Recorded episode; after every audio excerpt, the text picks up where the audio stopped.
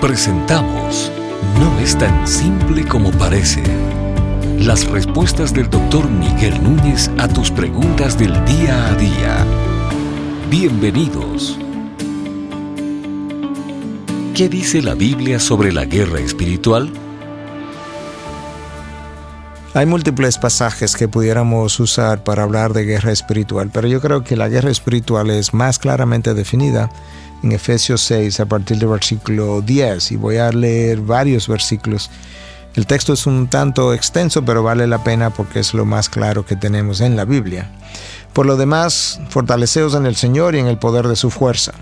Revestíos con toda la armadura de Dios para que podáis estar firmes contra las insidias del diablo porque nuestra lucha no es contra sangre y carne, sino contra principados, contra potestades, contra los poderes de este mundo de tinieblas, contra las huestes espirituales de maldad en las regiones celestiales.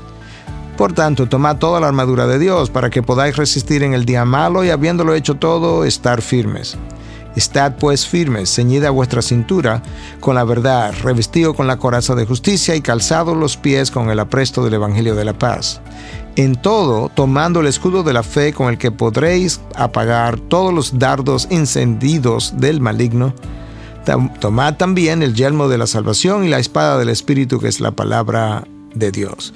Hay un texto ah, de seis, siete versículos diferentes, distintos, ayudándonos a entender que hay una guerra espiritual, hay una lucha literalmente contra potestades y son huestes espirituales de maldad, son muchas.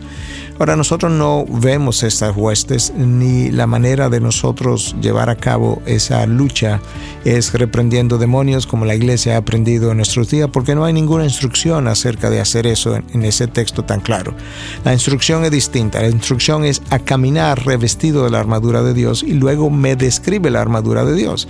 Y entre las cosas que yo descubro en la armadura de Dios es que el cinto, que es el cinturón, Ah, piensa por un momento en un soldado romano y toda su vestidura. El cinto era el responsable de sostener toda la armadura junta, incluyendo la misma espada, iba colgada del cinto y era la que sostenía, si tú me permites, el pectoral de la armadura y, todo lo demás. Y ese cinto es identificado ahí como el cinto de la verdad. Y esa verdad es la palabra de Dios. De manera que yo tengo que caminar en la palabra, por la palabra, vivir en la palabra. Esa es la manera como ah, Dios me está llamando a luchar esta, contra las huestes espirituales de maldad. Por otro lado, me dice también, para seguir con el tema de la palabra, que en la armadura hay una espada y esa espada la llama la espada del Espíritu y me identifica ahí mismo lo que es.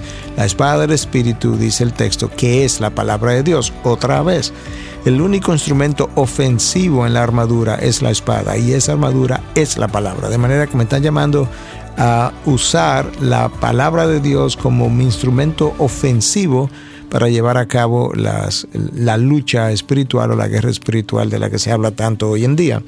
El resto, bueno, tiene la coraza de justicia que hace alusión a esa vida de santidad, de rectitud que yo debo vivir en el poder del Espíritu. No lo puedo hacer en mi carne, pero sí puedo vivir una vida de integridad.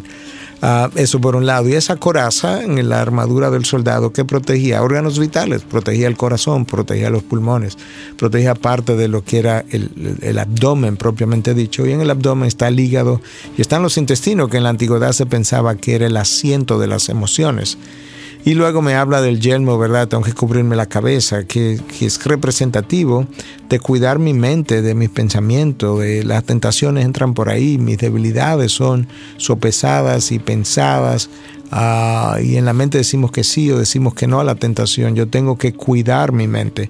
Y ahora yo tengo una descripción completa de cómo yo libro la batalla espiritual. Yo cuido mi mente yo cuido mi corazón, que representa como aquello que yo soy, las motivaciones de, mi, del interior de mi ser. Tengo que cuidar eso. Yo necesito caminar en la palabra, andar por la palabra, honrar la palabra. Y entonces ahí luego me dice, ¿en qué resulta eso? Para que podáis estar firmes. La firmeza de mis pasos al caminar depende de la palabra de Dios en la que yo vivo y depende también de cómo en mi diario vivir yo estoy honrando la misma palabra. Estas y otras preguntas llegan hasta ustedes gracias a la valiosa colaboración de nuestros amables oyentes.